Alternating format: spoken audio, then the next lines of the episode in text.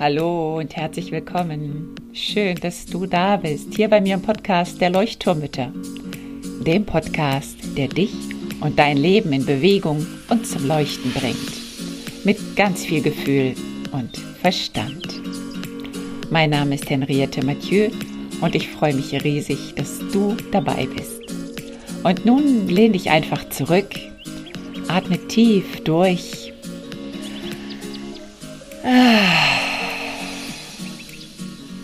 Und entspann dich.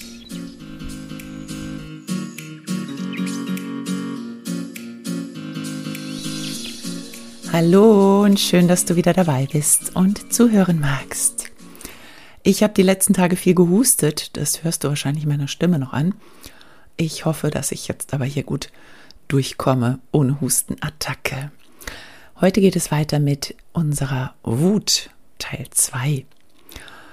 Und ja, erstmal muss ich Danke sagen. Ich habe ganz viele Zuschriften bekommen mit ähm, zum Teil Fotos aus Artikeln oder noch irgendwelche ja, Gedanken zur Wut. Fand ich ganz, ganz spannend. Und es läuft auch gerade eine kleine Umfrage zur Wut. Die werde ich auch noch einmal hier in den Podcast nachher setzen, in die Show Notes. Da kannst du gerne noch dran teilnehmen. Das fände ich total klasse.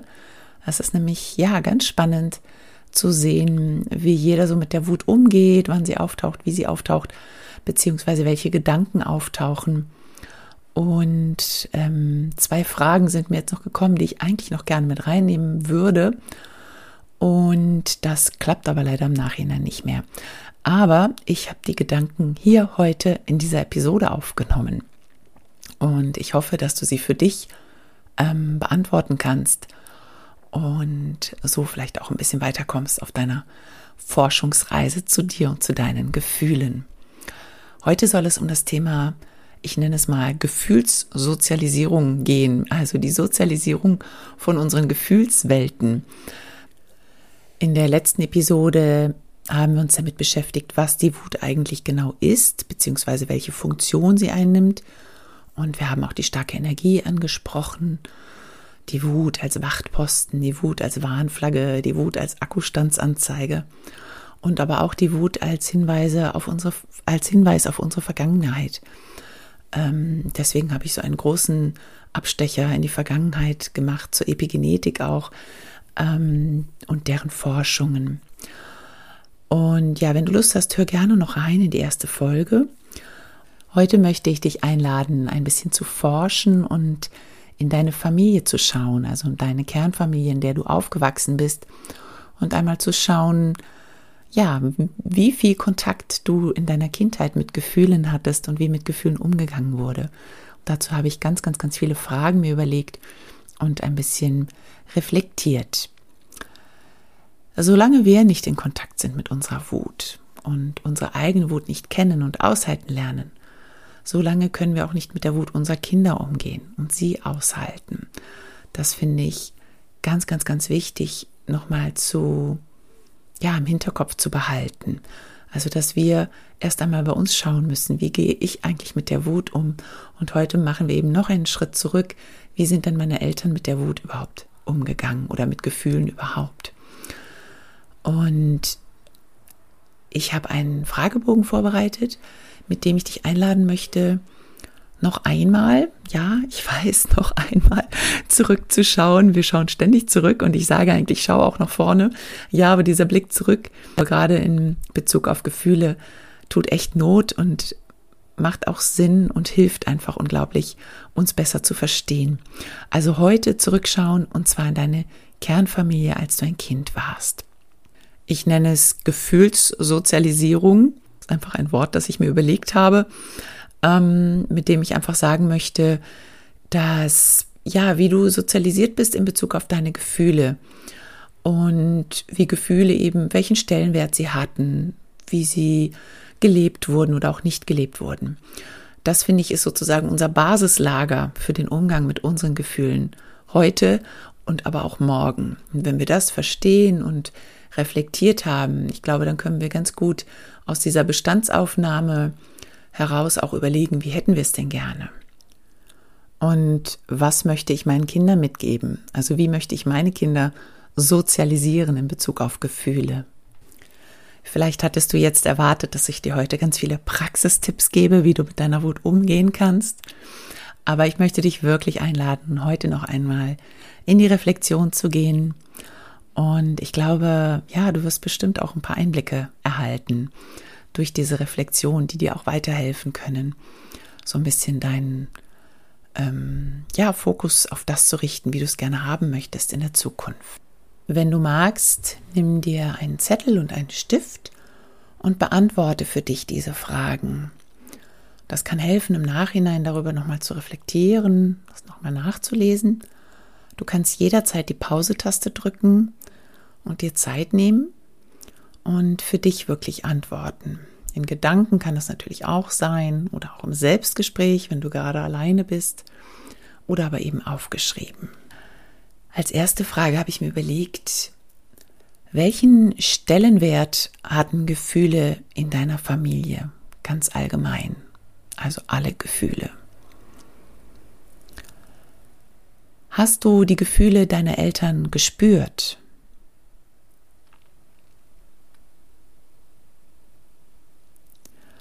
Wie wurden dir Gefühle vorgelebt?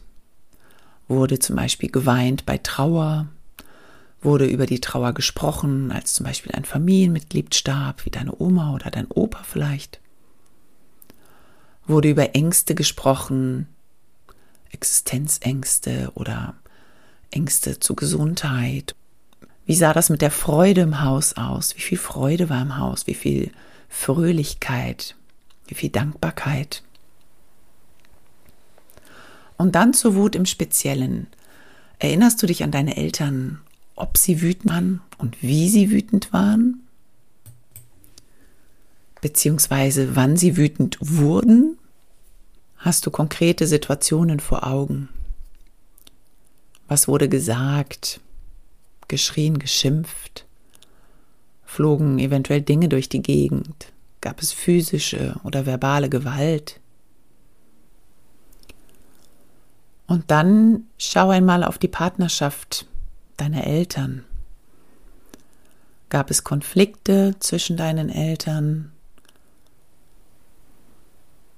Wie sahen die aus? Gab es hier Gewalt, physische wie auch verbale Gewalt? Wie wurde kommuniziert zwischen deinen Eltern? Und welches waren klassische Kommunikationsprobleme oder Konfliktthemen? Und wie wurden die Konflikte angegangen? Wurden sie gelöst oder unter den Teppich gekehrt? Und dann auch mal schauen, wie war die Verbindung deiner Eltern zu ihren Eltern? Stritten sie auch miteinander oder nicht? Und jetzt schau einmal auf dich. Kannst du dich an deine Gefühle früher erinnern, wenn ein Konflikt bestand? Also ein Konflikt zwischen dir und deinen Eltern oder ein Konflikt zwischen deinen Eltern nur oder auch zwischen dir und deinen Geschwistern. Wie hast du dich in dem Moment gefühlt? Wie hast du reagiert? Wie bist du damit umgegangen? Hast du die Augen geschlossen? Hast du dich versteckt? Hast du dich verkrümelt? Oder bist du da reingegangen? Hast verteidigt, vielleicht einen Elternteil verteidigt oder auch Geschwister verteidigt? Warst du eher eine, die in den Kampf gegangen ist oder eher eine, die den Rückzug gesucht hat? Welcher Konflikttyp warst du? Defensiv oder eher offensiv? Hast du dich eher verzogen und still geweint oder hast du dich wortstark mitgeteilt? Und gab es Gespräche im Nachhinein darüber? Wenn du jetzt diese Fragen beantwortet hast für dich, dann mach doch nun mal einen Zeitsprung, einen Zeitsprung ins Heute und in deine aktuelle Familie.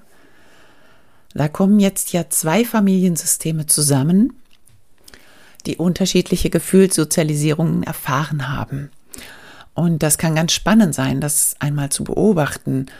Wie reagiert die Partnerin, der Partner in bestimmten Situationen? Wie werden Gefühle gelebt und gezeigt auf der einen Seite und auf der anderen? Wie findet der Umgang mit Konflikten statt? Also wie gehst du damit um? Wie geht dein Partner, deine Part um? Und manchmal kann genau daraus ein Konflikt entstehen, weil zwei verschiedene ja, Kommunikationsstile sozusagen aufeinanderprallen. Der eine mit der anderen nichts anfangen kann, sie zu offensiv oder zu defensiv ist. Der eine sich eher zurückziehen möchte aus dem Konflikt, der andere eher reingehen möchte in den Konflikt. Und es dadurch immer wieder zu, ja, zu Schwierigkeiten in der Kommunikation vielleicht zwischen euch kommt. Und welche Fragen, die du gerade beantwortet hast, würdest du jetzt mit der gleichen Antwort beantworten? Also gibt es Parallelen, Ähnlichkeiten, Übereinstimmungen oder auch Abweichungen zwischen dem, wie es früher in deiner Familie war und wie es jetzt in deiner Familie ist. Also in deiner Kernfamilie früher ne, und jetzt in deiner Familie mit deinen Kindern. Frage dich also noch einmal, wie leben wir den Umgang mit Gefühlen aktuell unseren Kindern vor? Wie lösen wir aktuell Konflikte in der Partnerschaft? Wie sieht unsere Kommunikation aus? Wie rede ich über meine Gefühle mit meinem Partner und auch mit meinen Kindern? Zeige ich meine Gefühle offen vor Partner, Partnerinnen, Kindern? Weine ich, werde ich wütend, sage ich, wenn ich traurig bin? Und was bekommen meine Kinder mit von unseren Gefühlen? Wie viel Freude, Trauer, Wut und Liebe lebt in unserer Familie? Und wie gehen meine Kinder mit ihren Gefühlen um? Du siehst schon, heute heißt es wirklich nicht nur zuhören und entspannen, sondern tatsächlich aktiv werden. Aber ich finde diese Fragen sehr, sehr spannend und auch so wichtig, weil sie dir auch dabei helfen zu überlegen, wie hätte ich es denn gerne heute? Wie wünsche ich es mir denn für unsere Familie? Was möchte ich meinen Kindern vermitteln in Bezug auf die Gefühlssozialisierung? Was möchte ich anders machen, als vielleicht meine Eltern gemacht haben? Woran möchte ich arbeiten? Ich habe mein Leben lang zum Beispiel nie meine Tränen gezeigt. Das war immer mit sehr großer Scham verbunden. Die gingen immer ins Bett oder aber auf das Fell meines schwarzen Katers als Kind. Und ich habe mich immer, immer verkrümelt, wenn ich weinen wollte. Und auch als Mutter habe ich mich schnell verzogen ins Bad und tue es auch immer noch. Es ist immer noch ein, ein Verhaltensmuster in mir, ein, ein, ja, eine Reaktion von mir, ähm, die mir sehr, sehr, sehr schwer fällt, wirklich vor meinen Kindern zu weinen. Und ich verziehe mich am liebsten wirklich ins Bad, um dort dann ganz schnell wieder alle Tränenspuren wegzuwaschen und danach wieder, ähm, ja, nicht unbedingt freundlich lächelnd, aber doch irgendwie nach dem Motto, ja, ist ja nichts gewesen, zurückzukommen. Und ich hatte neulich eine Situation, da habe ich dann auch tatsächlich vor meinem Sohn geweint und er hat mich dann gefragt, Mama, bist du traurig? Und warum? Und dann fiel es mir auch total schwer, darauf zu antworten. Und ich habe ihm dann geantwortet so, dass es ihn nicht betroffen gemacht hat, aber dass er schon verstanden hat, warum ich traurig war. Und ich habe in dem Moment gemerkt, wie wichtig das ist, dass unsere Kinder das auch sehen, dass wir auch Trauer haben, dass wir auch traurig sein dürfen und dass das dazugehört. Also er sieht mich ja auch wütend, wenn ich auch mal schimpfe oder schreie oder aufstampfe. Und er darf mich genauso sehen, wenn ich auch einmal vor Verzweiflung weine. Und ich glaube, wir dürfen da unsere Angst ablegen davor, dass wir vielleicht unseren Kindern wehtun könnten damit oder sie schockieren könnten. Im Gegenteil, ich finde es sehr, sehr, sehr menschlich, was wir dadurch unseren Kindern mitgeben an Erfahrungen, dass die Trauer genauso dazugehört wie die Freude oder wie die Wut. Und dass wir auch je nach Alter des Kindes unsere Ängste ansprechen können. Ich glaube, es ist sehr wichtig, dass unsere Kinder einen gesunden Umgang mit Gefühlen von uns vorgelebt bekommen. Weder ins eine Extrem noch ins andere. Mein Vater war sehr am anderen Extrem. Er war sehr explosiv und nutzte oft auch verbale Gewalt und er weinte auch schon mal vor Wut, vor Verzweiflung und zeigte ganz oft eine Weltuntergangsstimmung. Und diese Art machte mir große Angst und verunsicherte mich eher und führte eher zu Abwendung, zur Abneigung dieser Gefühle. Ich habe auch nirgendwo gelernt, wie man eigentlich Konflikte gemeinsam löst. Es gab viele Konflikte zu Hause, eine Seite rastete völlig aus, die andere gab ein leises, zögerliches, unsicheres Kontra und verzog sich. Und ich höre noch ganz oft dieses Es bringt ja doch nichts nachklingen. Und bei dir mag das ganz anders gewesen sein und deswegen finde ich es so wichtig, das Gefühlspäckchen auch anschauen, gucken, was wir da so mit uns herumtragen. Und wie wir wissen, lernen wir so gut wie alles über Nachahmung in unserer Kindheit. Und dazu gehört eben ganz genauso das Konfliktverhalten, der Umgang mit unseren Gefühlen ganz allgemein. Ja, ich hoffe, du bist mir nicht böse, dass es heute keinen großen Input gab. Aber vielleicht hast du ja einen Ausgangspunkt gefunden, von dem aus du jetzt ins Heute und in Richtung Zukunft gucken kannst. Wo kommst du her? Wo willst du hin? Was trägst du in dir? Was möchtest du mitnehmen und was möchtest du lieber zurücklassen? Und damit deinen Standort zu bestimmen, ne, wo du gerade bist, wo du hin möchtest. Ich liebe es ja immer unglaublich, ins Gespräch mit anderen Müttern zu kommen. Und in der Signalgruppe gibt es immer wieder Phasen, in denen angeregt über ein Thema geplaudert wird. Und auch in der Zukunft wird es viele Angebote geben, bei denen du in Kontakt und ins Gespräch mit anderen Eltern kommen kannst, wenn du magst. Dafür möchte ich dich noch einmal einladen, äh, dich in meinen Newsletter einzutragen, die Flaschenpost.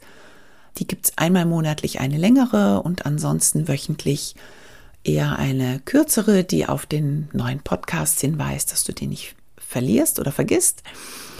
Und ich plane auch gerade einige Live-Workshops, unter anderem auch zur Wut und unseren starken Gefühlen, weil ich merke, dass das ist echt ein, einfach ein Dauerbrenner-Thema, was viele, viele Mütter beschäftigt. Und ich möchte unter anderem einmal pro Monat einen kostenlosen Gefühlsstammtisch anbieten und das mal ausprobieren, ob das angenommen wird, das Angebot. Und möchte damit einfach dich einladen und jede, die Lust hat, sich ganz viel Empathie zu holen und auch Empathie zu schenken, uns gegenseitig zuzuhören und ja, in einem ganz sicheren Rahmen, ohne Aufzeichnung oder dergleichen, so als würden wir gemütlich bei einem Tee zusammensitzen und ein bisschen klönen. Wer da ist, ist da, wer nicht da ist, ist nicht da. Also ist keine, keine Verpflichtung. Also wenn du dich informieren möchtest oder informiert bleiben möchtest, dann trage dich unter www.henriettemathieu.com gerne für den Newsletter die Flaschenpost ein. Dann bist du auf jeden Fall informiert. Wenn du keine Lust hast auf wöchentliche Nachrichten oder den Newsletter, dann kannst du dich einfach auch nur informieren lassen, wenn es Angebote gibt. Und dann bist du auf der Seite www.henriettemathieu.com slash Angebote richtig. Dort nehme ich nur die Menschen auf, die wirklich nur etwas über Angebote wissen möchten. Und ja, ich hoffe, du machst weiter, bleibst an deinen Gefühlen dran. Ich bin sehr froh, dass du da bist und dass du zuhörst und dass du dich damit beschäftigen magst. Lass uns die Welt etwas feinfühliger und gefühlsbetonter gestalten für uns und unsere Kinder.